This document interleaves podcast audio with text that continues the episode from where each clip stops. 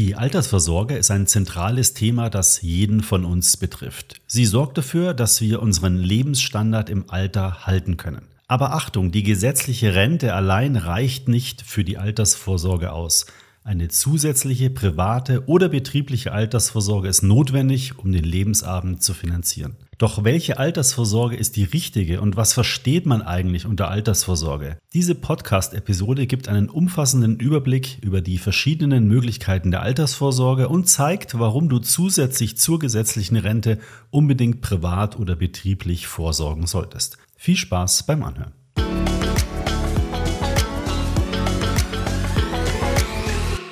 Bevor wir jetzt aber in das Thema einsteigen, nochmal ein wichtiger Hinweis für unsere laufenden ETP Awards 2023. Diese Veranstaltung wird von Extra ETF durchgeführt und wir bewerten dort gemeinsam mit dir und einer Fachjury die in Deutschland aktiven ETF-Anbieter. Und du kannst natürlich mitmachen wie jedes Jahr, indem du dich an einer Online-Umfrage beteiligst. Die läuft bis zum 22. Oktober und unter allen Teilnehmern verlosen wir ein iPhone 13 von Apple. Also mach bei der Umfrage mit. Den Link findest du in den Show Notes und wir freuen uns natürlich, wenn du uns dabei unterstützt, den besten ETF und den besten ETF-Anbieter in Deutschland Deutschland herauszufinden.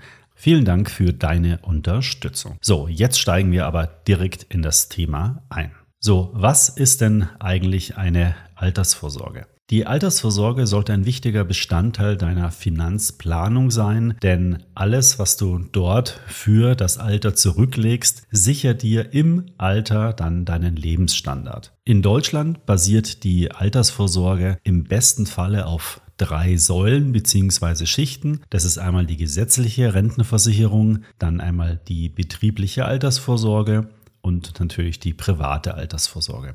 Bisher haben wir ja hier im Podcast sehr viel über Geldanlage, persönliche Geldanlage gesprochen. Das wäre sozusagen alles private Altersvorsorge, also Geld, was du selbstständig in deinem Depot zurücklegst für das Alter oder für andere Sparziele. Und es gibt aber eben noch die betriebliche Altersvorsorge, wo das dann über Gehaltsumwandlung funktioniert oder die gesetzliche Rente, da zahlst du ja als Arbeitnehmer auch regelmäßig ein und der Staat zahlt dir dann eben, sobald du in das Rentenalter erreichst, das entsprechende und in die Rente eintrittst, dann eine gesetzliche Rente. Jede dieser ganzen Säulen hat bestimmte Vor- und Nachteile. Beispielsweise die gesetzliche Rente ist natürlich super sicher, weil da der Staat ja dahinter steht, der eben dafür garantiert, dass du deine Rente auch bekommst. Du hast also keine Ausfallrisiken oder dergleichen, aber du bist natürlich als Nachteil auch davon abhängig, was von der Politik eben beschlossen wird, ob irgendwelche Besteuerungen nachträglich noch eingeführt werden und so weiter und hast hier sozusagen ja keine wirklichen Gestaltungsmöglichkeiten. Bei der betrieblichen Altersvorsorge kannst du einen Teil deines Gehalts umwandeln und hast dann teilweise Steuervorteile oder Vorteile bei den Sozialabgaben. Bei der privaten Altersvorsorge bist du natürlich super flexibel, weil du es genau so gestalten kannst, wie du möchtest. Und teilweise fördert der Staat das dann auch nochmal mit Steuervorteilen oder Steuerstundungen. Es gibt ja zum Beispiel den Sparerpauschbetrag und so weiter. Und es soll ja da auch gerade im Bereich der privaten Altersvorsorge nochmal die eine oder andere Reform stattfinden, was natürlich dann sehr, sehr gut wäre. Alle drei Säulen zielen darauf ab, deine Rentenlücke zu schließen, also die Lücke, die entsteht zwischen deinem letzten Einkommen, das du bekommst als Arbeitnehmer, und deinem Einkommen, was du dann als Rentner erzielst, wenn du ja nicht mehr regelmäßig arbeiten gehst. Und nachdem die gesetzliche Rente eben nur einen Teil ausbezahlt wird oder für einen bestimmten Betrag ausbezahlt wird, bleibt da eben eine Lücke bestehen. Das ist die Rentenlücke und die gilt es eben mit verschiedenen anderen Altersvorsorgemaßnahmen zu schließen, damit du dann eben genug Geld im Alter hast. Das Rentenmodell in Deutschland funktioniert ja bei uns nach dem sogenannten Generationenvertrag. Das bedeutet, du zahlst zu Arbeitszeiten, also während deines Arbeitslebens, zahlst du und alle anderen Arbeitnehmerinnen und Arbeitnehmer zahlen eben in die gesetzliche Rentenversicherung ein. Diese Beiträge werden dann entnommen und dann davon die Renten an den aktuellen, an die aktuellen Rentner bezahlt. Und ich hatte das, glaube ich, in einem anderen Podcast auch schon mal gesagt, diese Differenz zwischen den Einzahlern und den Rentenempfängern, die ist eh schon sehr, sehr groß. Also der Staat muss aus seinem Steueraufkommen jedes Jahr Milliardenbeträge in die Rentenkasse einzahlen, um die ganzen Renten der Rentner zu bezahlen. Und früher war das natürlich anders. Da gab es mehr Einzahler auf die auf einen Rentner gekommen sind. Heute ist es so, dass erwartet wird, dass bis 2030 ähm, auf einen Beitragszahler auch ein Rentner oder eine Rentnerin eben aufkommen. Das heißt, du hast hier sozusagen eine 1 zu 1 Abdeckung. Und da wird dann natürlich sehr, sehr schnell klar, dass das so nicht funktionieren kann. Also das Umlageverfahren, so wie wir es in der gesetzlichen Rente momentan haben, kann bei einer 1 zu 1 Deckung oder sogar, wenn die Demografie sich noch negativer entwickelt, für die Rente bei einer ja, 0,5 zu 1 Deckung eben auch nicht funktionieren. Also es sind hier andere Maßnahmen gefordert und du, ich, wir alle, die eben nicht in der Rentenphase sind, wir müssen also zusehen, wie wir das uns im Alter finanzieren, weil alleine durch die gesetzliche Rente können wir eben unseren Lebensabend nicht finanzieren. Aktuell ist das Rentenniveau bei 48 Prozent. Das bedeutet eben, dass man, wenn man 45 Jahre in die Rentenkasse eingezahlt hat, dass man danach dann etwa 48 Prozent seines durchschnittlichen Nettoeinkommens als Rente bekommt. Aber bis zum Jahr 2030 soll das Rentenniveau eben auf 43 Prozent sinken. Also da sieht man, es ist einfach dann nicht genug Geld im Alter durch die gesetzliche Rente eben verfügbar. So, wie viel Geld sollte man denn jetzt im Monat zurücklegen? Dazu habe ich ja auch schon verschiedene Podcast-Episoden gemacht. Ähm, man sagt, im Allgemeinen, dass man so 10 bis 20 Prozent seines monatlichen Nettoeinkommens für die Altersvorsorge zurücklegen sollte. Und natürlich ist es auch ratsam, möglichst früh mit dem Sparen zu beginnen. Wenn du jetzt also ein Berufseinsteiger bist und diese Podcast-Episode hörst, dann solltest du in den nächsten Jahren auf jeden Fall loslegen, weil du dann noch einen sehr, sehr langen Anlagehorizont hast und dementsprechend wenig ansparen musst, also wenig von deinem monatlichen Einkommen ansparen musst. Wenn du jetzt schon etwas ähm, höheres Alter hast oder etwas fortgeschritteneres Alter,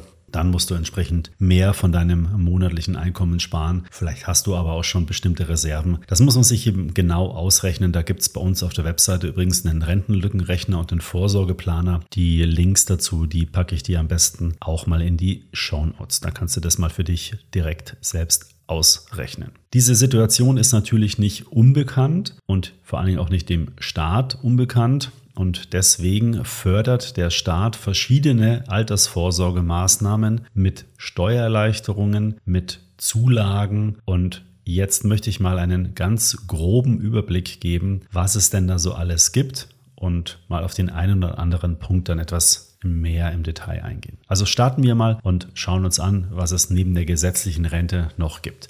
Da haben wir ja einmal natürlich, habe ich schon gesagt, die betriebliche Altersvorsorge also BAV, betriebliche Altersvorsorge wird die auch genannt. Und da kannst du über deinen Arbeitgeber eine zusätzliche Rente aufbauen. Da gibt es ganz viele verschiedene Varianten.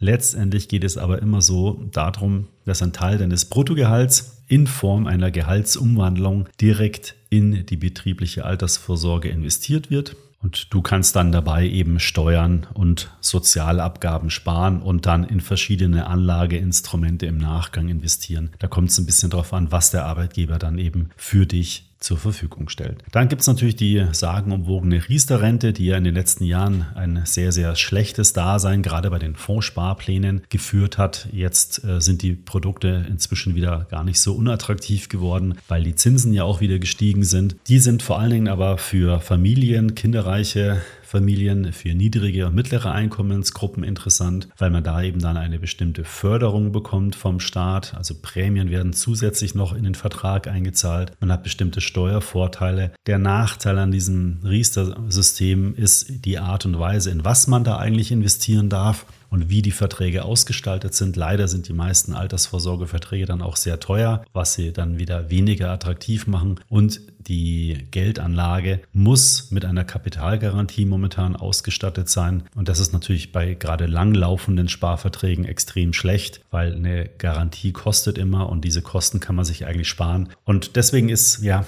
Riester-Rente, da steht definitiv eine Reform an. Ich würde mich da momentan etwas zurückhalten. Und wenn du dich doch für einen Riester-Rentenvertrag entscheidest, dann solltest du die Konditionen und die Funktionsweise dort ganz, ganz genau prüfen. Eine andere Art der geförderten Altersvorsorge sind die sogenannten vermögenswirksamen Leistungen. Das hatte ich auch im Podcast hier schon mehrmals angesprochen. Das finde ich extrem klasse, das Produkt, weil es eben auch sehr, sehr gut mit ETFs funktioniert, mit ETF-Sparplänen auf VL-Basis. Dort wird vom Arbeitgeber ein bestimmter Betrag steuerfrei an dich ausbezahlt, beziehungsweise direkt in diesen VL-Vertrag ausbezahlt. Und äh, da kannst du dann verschiedene Formen wählen, Sparverträge wählen. Optimal ist es natürlich mit einem Aktiensparplan, also in dem Fall einem ETF-Sparplan. Dann ähm, sind diese ETF-Anteile bestimmte Jahre gespart, sechs Jahre. Du kriegst, wenn du unter bestimmten Einkommensgrenzen liegst, auch noch eine Arbeitnehmersparzulage. Das wird dann auch auf diesen Vertrag eingezahlt. Und am Ende der sechs Jahre läuft der Vertrag aus. Er ruht dann noch ein Jahr. Erst nach sieben Jahren kriegst du deine ETFs frei verfügbar gut geschrieben. Und in dieser Zeit kann das ETF-Volumen aber natürlich schön wachsen und dir dann eine schöne Rendite bringen. Dann gibt es noch die Rürup-Rente oder auch die sogenannte Basisrente. Das ist eine Form der privaten Altersvorsorge, die speziell für Selbstständige und Freiberufler von großem Interesse sein kann. Und die bietet eben hohe Steuervorteile und eine lebenslange Rentengarantie. Es gibt aber auch ein paar Nachteile zu beachten. Zum Beispiel sind die Anlageoptionen recht eingeschränkt. Es fallen sehr hohe Kosten an, besonders in dieser Anfangsphase und auch eine vorzeitige Kündigung oder oder eine Teilauszahlung ist bei Rürup-Renten nicht möglich. Und ob sich also eine Rürup-Rente für dich lohnt, das muss auch sehr gut geprüft werden. Ich persönlich finde die Verträge auch nicht so spannend, weil ich insgesamt Verträge nicht spannend finde, wo ich etwas einzahle und nie wieder mir etwas auszahlen kann. Also ich aus diesem Vertrag dann nicht mehr rauskomme, beziehungsweise aus dem Konstrukt Rürup-Rente nicht mehr rauskomme. Das finde ich nicht gut und deswegen, ja, musst du dich da genau informieren und sehr genau abwägen, ob du hier aktiv werden willst. Dann gibt es natürlich noch ganz andere Möglichkeiten zur Altersvorsorge. Also da wäre zum Beispiel eine ganz klassische private Renten- oder Lebensversicherung. Die sind dann nicht gefördert, beziehungsweise die Einzahlungen sind nicht gefördert. Teilweise ist aber der Ablauf der Versicherung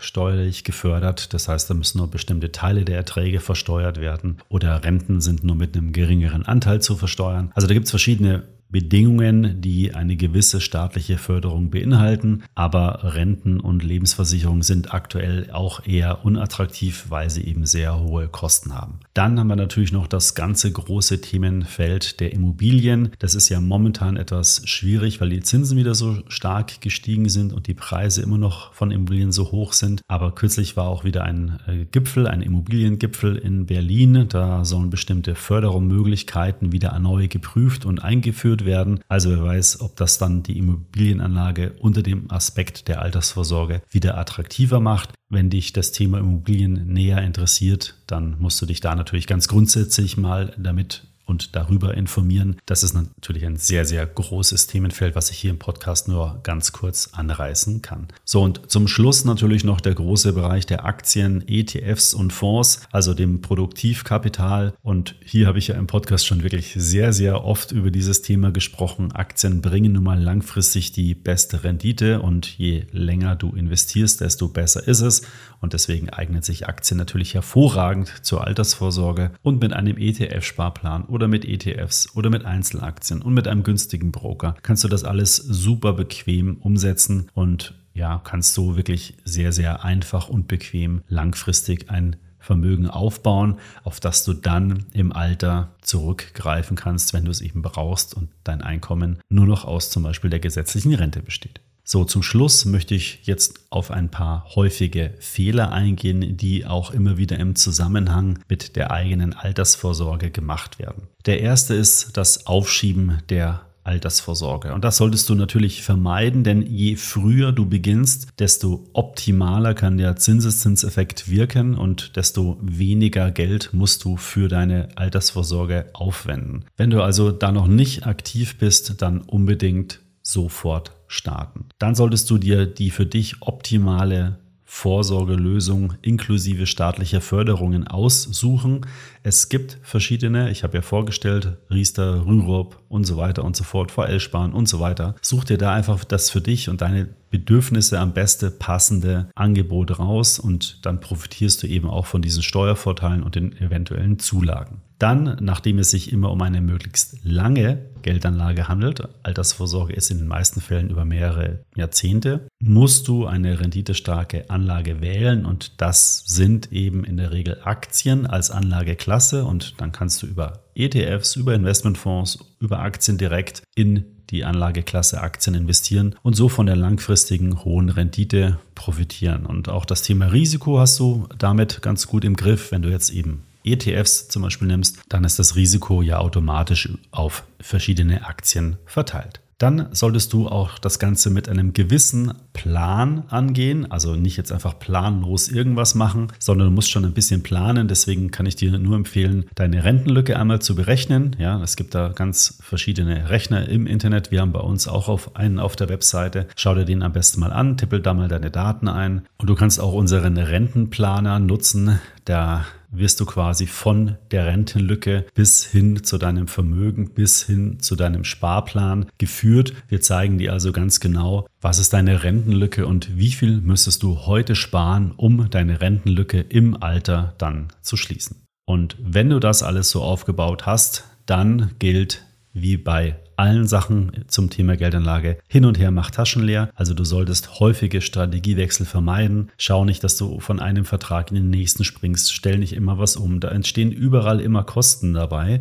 Also lieber einmal gut informieren und dann jährlich einmal überprüfen. Da bist du dann auf der sicheren Seite. Und wenn es dann wirklich was zu ändern gibt, dann kannst du dann auch darauf entsprechend reagieren. Mach das am besten im Rahmen deiner Steuererklärung oder wenn du dich eben einmal im Jahr mit deinen Finanzen beschäftigst. So, was ist jetzt die optimale Altersvorsorge für dich? Und da muss ich dich jetzt leider enttäuschen, das lässt sich überhaupt nicht pauschal beantworten, weil es von so vielen Faktoren abhängt, von deiner Familiensituation, von deinen Sparzielen, von deinem Alter, von deinem Einkommen, von deinen anderen Vermögensverhältnissen. Deswegen konnte ich dir auch jetzt nur ein paar allgemeine Tipps zu diesem Thema geben und dich hoffentlich vielleicht triggern, dass wenn du da noch nicht aktiv bist und noch nicht dich damit beschäftigt hast, dass du das jetzt tust. Das ist super wichtig, gerade weil es eben so weit in der Zukunft liegt, kannst du in jungen Jahren extrem viel optimieren dahin und du wirst dann in 20, 30 Jahren zurückschauen und sagen, boah, Gott sei Dank habe ich da einmal in jungen Jahren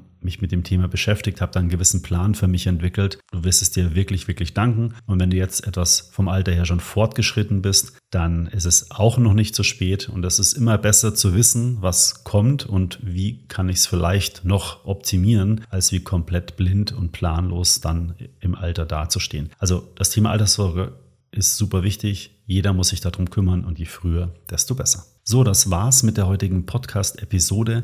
Wenn dir der Podcast gefallen hat, dann würde ich mich sehr über eine Bewertung in der Apple Podcast App oder auf Spotify freuen. Ich würde mich natürlich auch super freuen, wenn du den Extra ETF Podcast, meinen Podcast, weiterempfiehlst an Freunde und Verwandte ihn gerne auch in sozialen Medien teilst. Denn so erreiche ich noch mehr Menschen und kann noch mehr Menschen über die erfolgreiche Geldanlage mit ETFs informieren. Bis zum nächsten Mal hier im Extra ETF Podcast.